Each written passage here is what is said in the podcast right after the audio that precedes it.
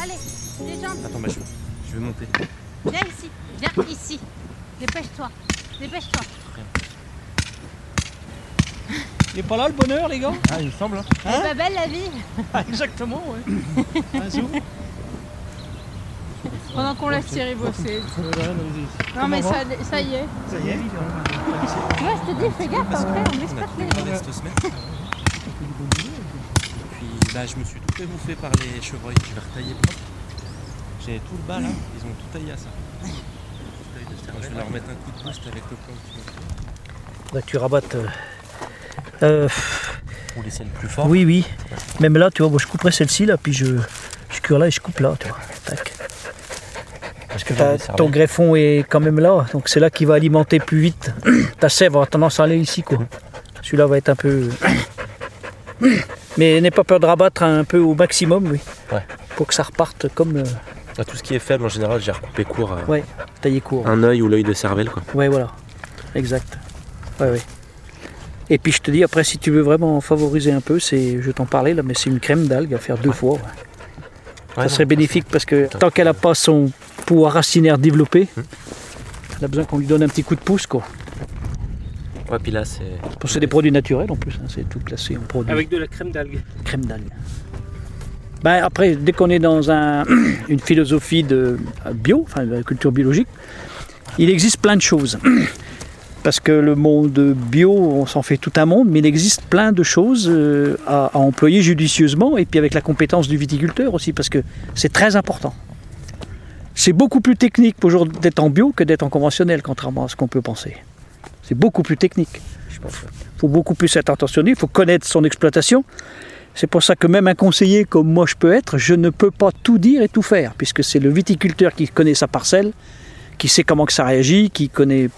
Il y a plein d'aléas qui font que la vigne ici n'est pas la même qu'en Bourgogne, ou que... et puis heureusement d'ailleurs, c'est, c'est la diversité de, des terroirs, du, du- du patrimoine viticole, Et puis de la sensibilité du et vigneron. puis la sensibilité du vigneron qui est extrêmement importante.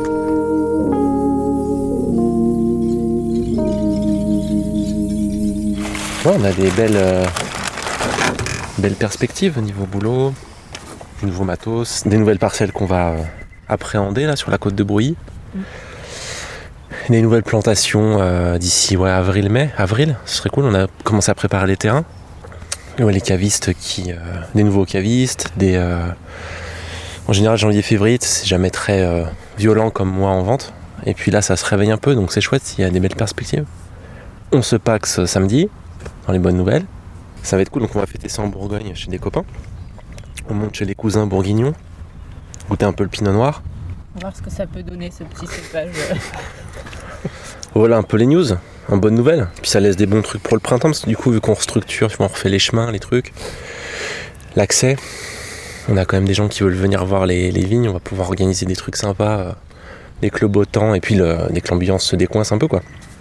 Pour faire un atelier ou deux, vin et rap français, tu vois, et musique, euh, pourquoi pas refaire un truc avec un, un ou deux restaurateurs aussi.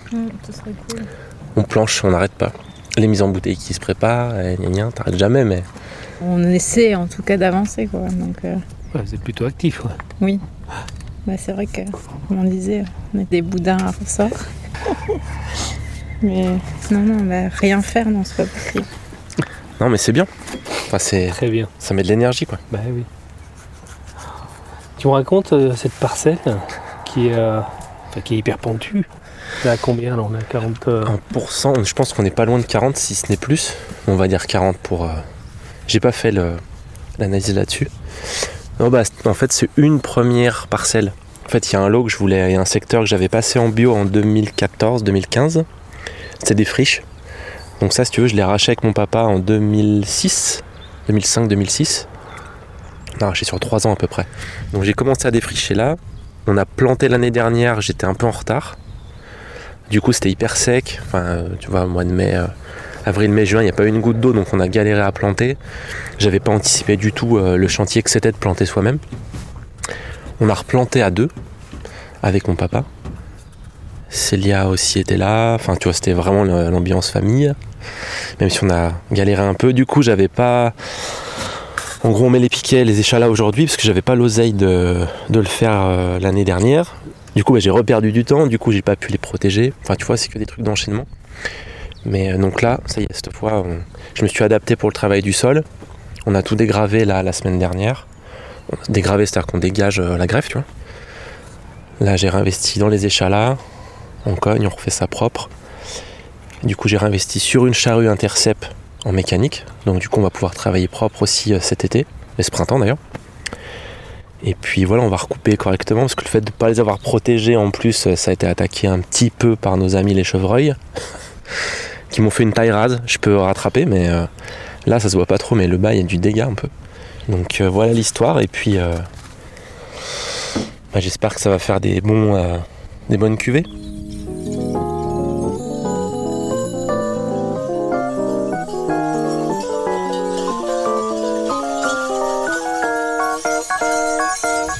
La base, là, il n'y avait rien en fait. C'était euh, comme à côté, il y avait des genêts, c'était Ouais. des- il y avait de la friche. quoi. Il y a très longtemps, c'était, enfin très longtemps, pas tant que ça. Dans les années 2000, il y avait des vignes partout là. Ouais. Et puis bon, la crise est passée par là. euh, plus d'autres facteurs, je pense, parce qu'on n'est pas propriétaire de tout, hein, il n'y a qu'une petite partie. Mais euh, donc ouais, il y avait que des vignes, après c'est redevenu des friches. Et là je replante. Ce qui est un peu bizarre parce que du coup je suis le seul à replanter en pente dans le secteur. Mais j'y crois. Et puis ça dépasse le côté euh, affectif ou quoi, c'est, je pense qu'il y a une vraie dimension sur ces parcelles-là. Je vais essayer d'aller sortir quelque chose en vinif. Je pense qu'il y a un vrai potentiel. Et puis tu vois, on garde l'appellation, il y a un vrai... euh, moi qui étais anti-appellation il y a quelques années, du coup j'y reviens. Il y a une vraie démarche un peu plus sage aussi.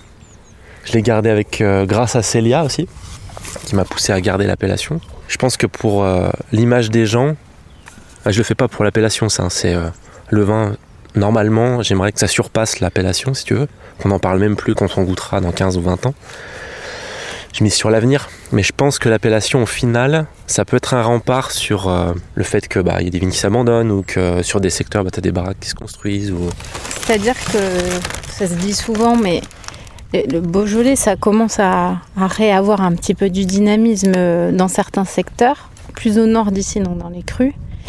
Et euh, on se rend compte que nous, bah, en propriété avec les parents de David, euh, il y a des belles parcelles comme ça où on a des sols assez magnifiques. Là, on a un sol granitique qui est assez sympa avec une belle exposition. Et c'est en appellation Beaujolais Village. Et c'est une appellation qui est souvent mise dans un sac, comme l'appellation Beaujolais, où en gros, bon, c'est sympa, mais c'est le bas de gamme, quoi. Alors qu'on peut faire des trucs magnifiques également en Beaujolais et Beaujolais Village. Et c'est dans ce sens-là où c'est vrai que c'est des appellations qui sont un petit peu en perte de vitesse, notamment les Beaujolais Village sur les pentes. hein, pas...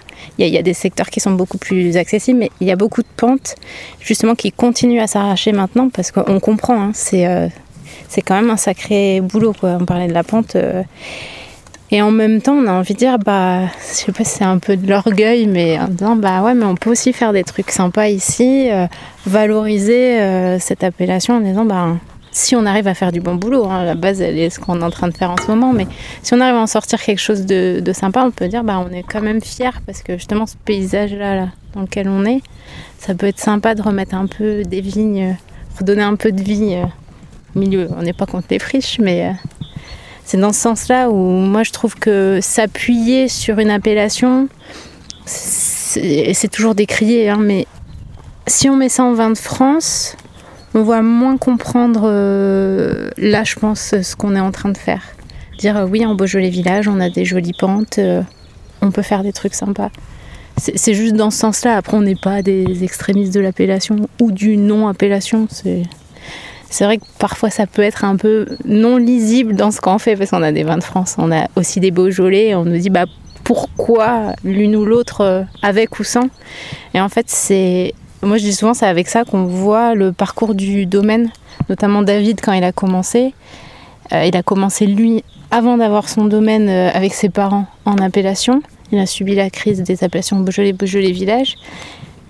Il est revenu s'installer, euh, il était un petit peu euh, en rébellion, en crise, en disant bah, en fait, euh, on n'a pas réussi à garder une jolie image, le collectif, en fait, donc je mets tout vin de France et on arrête de me gaver avec le Beaujolais, c'est pas bon, c'est pas joli, tout ce qu'on veut. Et finalement, on repart sur des appellations, sur certaines cuvées, en disant bah maintenant, comme il dit, je me suis un peu et puis je comprends peut-être aussi, je viens de là et c'est pas une question d'avoir honte ou pas quoi. Beaujolais Village, c'est très joli aussi.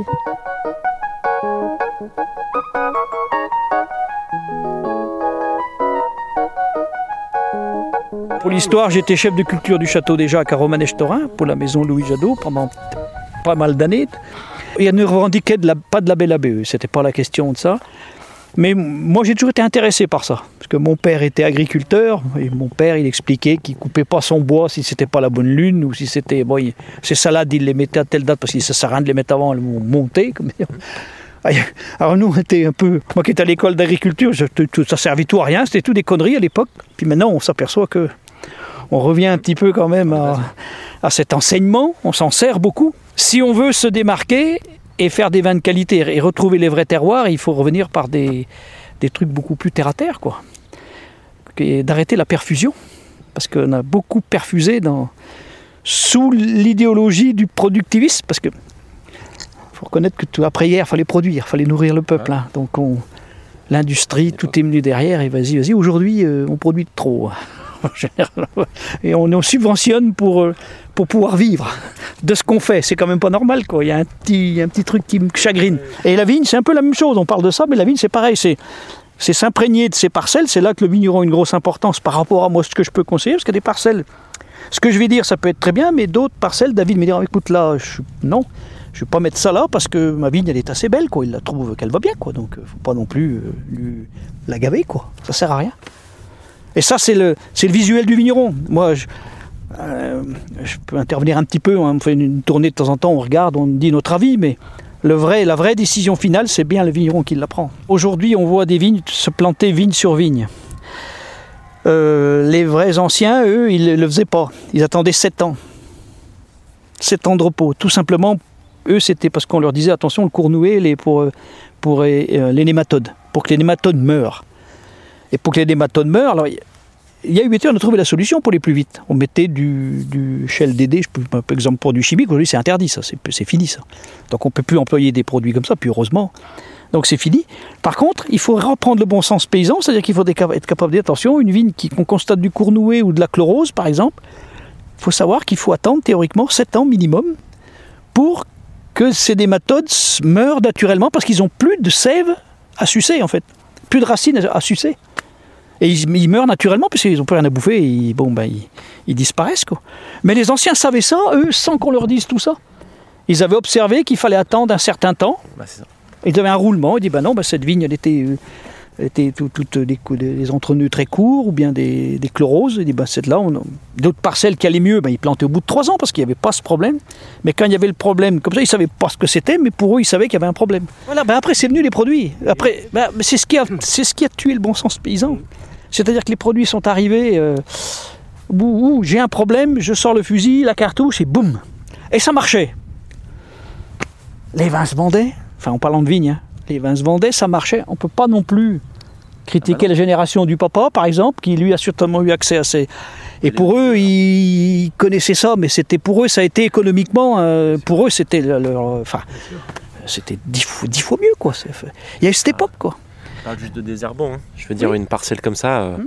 à la charrue, il n'y a pas beaucoup d'a- d'abrutis comme moi qui iraient là-dessus. Non. Sur du Beaujolais village, tu vois. Je dirais côte rôtie, tu vois, les mecs s'enflammeraient, euh, Oui. tout le monde serait aux Oui. anges. On n'est pas, euh, on n'est pas dans la même catégorie, on boxe pas pareil. Non. Mais euh, je veux dire, je comprends.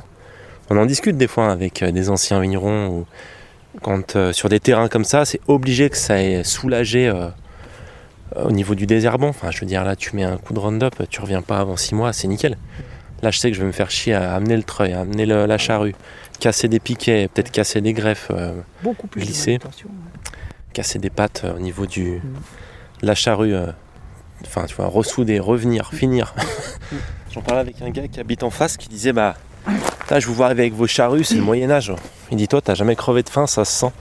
Parce que moi, je faisais ça avec mes frères et sœurs, mais on crevait la dalle. Donc, quand il arrivait le désherbant, par exemple, pour en revenir à ça, mais c'est un exemple, hein, il dit Putain, le soulagement. Et là, on a commencé à remplir le frigo. Donc il me dit, tu sais pas ce que c'est toi? Il me dit, je te souhaite pas, hein. mais il dit, putain, je vous vois arriver avec vos charrues, le Moyen-Âge. Il me dit, laisse tomber, je veux même pas vous regarder. Mais c'est violent, mais au moins c'est. Bon, déjà, c'est honnête parce que c'est face à face, premièrement. Et je méprise pas ça du tout, si tu veux. Et je dis pas que je fais mieux parce que je galère là, à faire pousser mes trucs. euh, le but, c'est pas de. de- Je veux juste produire du raisin pour pouvoir vivre, valoriser mes vins, même si je fais 25-30 hecto-hectares, c'est pas grave si j'arrive à les vendre. Ils, étaient comme ça, parce qu'on revient à ce qu'ils faisaient les plus anciens, avant que le désherbant existe. Par exemple, on parle d'un domaine de désherbant. Avant que le désherbant existe, les gars, ils avaient tous un, cheval, euh, enfin, où ils, ils grattaient leur vigne comme ils pouvaient. Ils faisaient pas beaucoup de vin parce qu'ils n'avaient pas euh, la technologie de maintenant, ils faisaient moins de vin. Mais le jour où les désherbants sont arrivés, ils ont augmenté de rendement. Alors pour eux, ils augmentaient le rendement et c'était l'époque où il n'y avait pas assez de vin. Les négociants passaient, ils achetaient le vin euh, au pressoir. Tu, m'as misé le papier, tu m'en vends ton vin. Alors on ne peut pas critiquer ces gens-là. Ça aurait été se couper un bras de ne pas le faire. Puisqu'économiquement, celui qui a voulu résister à tout ça, ben, il est mort dans le système qu'ils étaient. Et maintenant, ce système-là permet aux jeunes de revivre par rapport à l'ancien système. Le système est en train de mourir. La vie est une roue qui tourne en permanence, on dit toujours. Mais, voilà quoi. C'est ça. Et puis aussi, le, le peuple a changé, enfin les, les consommateurs ont changé. Euh, moi, je vois, j'ai deux fils qui sont assez jeunes, et ils, veulent boire que des vins comme ça maintenant.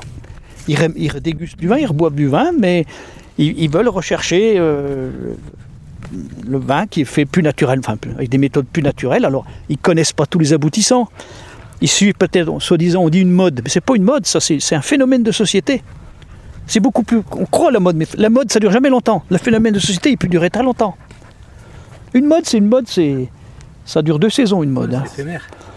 Mais le, le- le- quand c'est ancré dans, la, dans les. Moi, je dis que c'est par les jeunes, je, je vois- je les vois faire. Ils dégustent tous ces vins, ils regardent ces vins, les autres vins, ils, ils, ils y vont même pas. Ils, bon, ils disent, ouais, pour faire ça, c'est ouais, c'est lambda, quoi. Ça, ça, ça leur amène rien, il n'y a pas d'histoire. Ils veulent une histoire en dégus- dégustant leur vin aussi. Alors qu'avant, on buvait du vin pour boire du vin, il y a eu des années. faut dire ce qui est. Maintenant, il faut une histoire devant la bouteille. Voilà.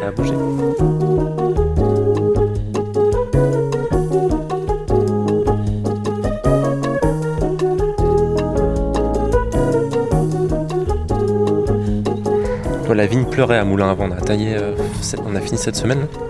Ça commence à pleurer. Donc bon. Ouais. Bah, après, il y a eu le coup de chaud, hein, mais. C'est ce qu'on disait tout à l'heure, là, ça, on l'a déjà vu. Il y aura peut-être un peu de frais qui est annoncé en mars, ça va peut-être calmer un peu la végétation. Ouais. Mais en tout cas, la flotte qu'on a pris, tu vois, on l'a, ça a fait du bien là cet hiver quand même. Tu vois, on en parlait avec Yvette. Vous voulez le café? Avez un fond qui est prêt, parce qu'on va peut-être. Oui, il est prêt. Hein Un petit fond. C'est pas du Beaujolais Vous voulez du Beaujolais? Tiens, j'en ai. Non, non, c'est gentil. Ah, pour les, prairies, les prés, les prairies, ça a fait du bien quoi. Et même, euh, bah, pour continuer de parler d'Yvette, dans ses fromages, tu le sens que les vaches, elles ont vachement mieux mangé que, que à, enfin, à l'automne qui vient de passer là, avec la pluie et c'est plus gras. euh. Bon, vous empêchez pas de travailler pour moi surtout. Hein. Ouais, on va hein. continuer. Bah oui. T'entendras. à Ça va faire des bruits de marteau et je me permets de, faire un- de mettre un peu de musique jusqu'à midi. Euh, j'ai pas conti- Là, j'ai juste continué de frapper là pour le moment.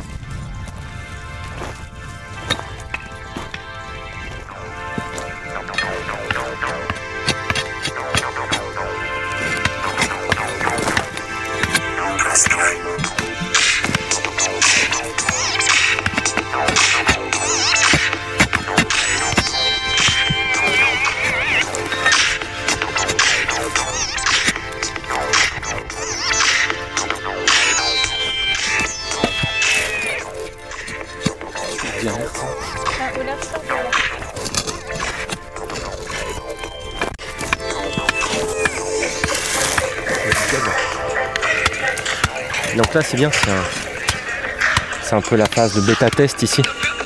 Plus je fais de conneries et d'erreurs ici, plus je me rattrape après sur les prochaines plantations en fait.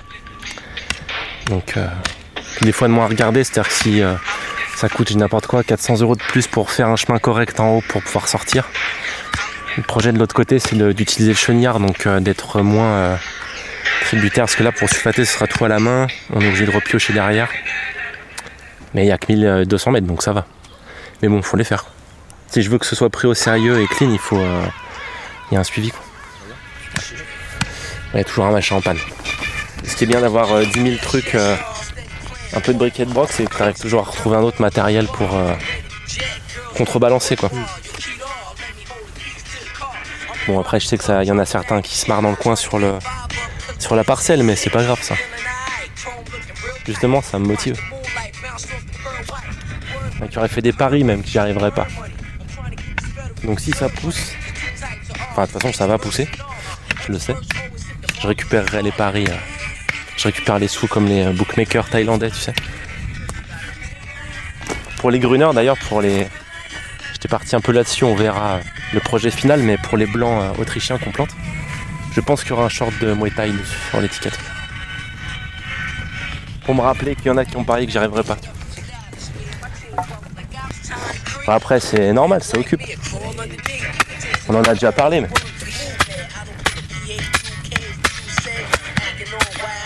toute façon, mon travail, il est à ciel ouvert, donc euh, tout le monde peut venir regarder, tu vois, juger, ça occupe.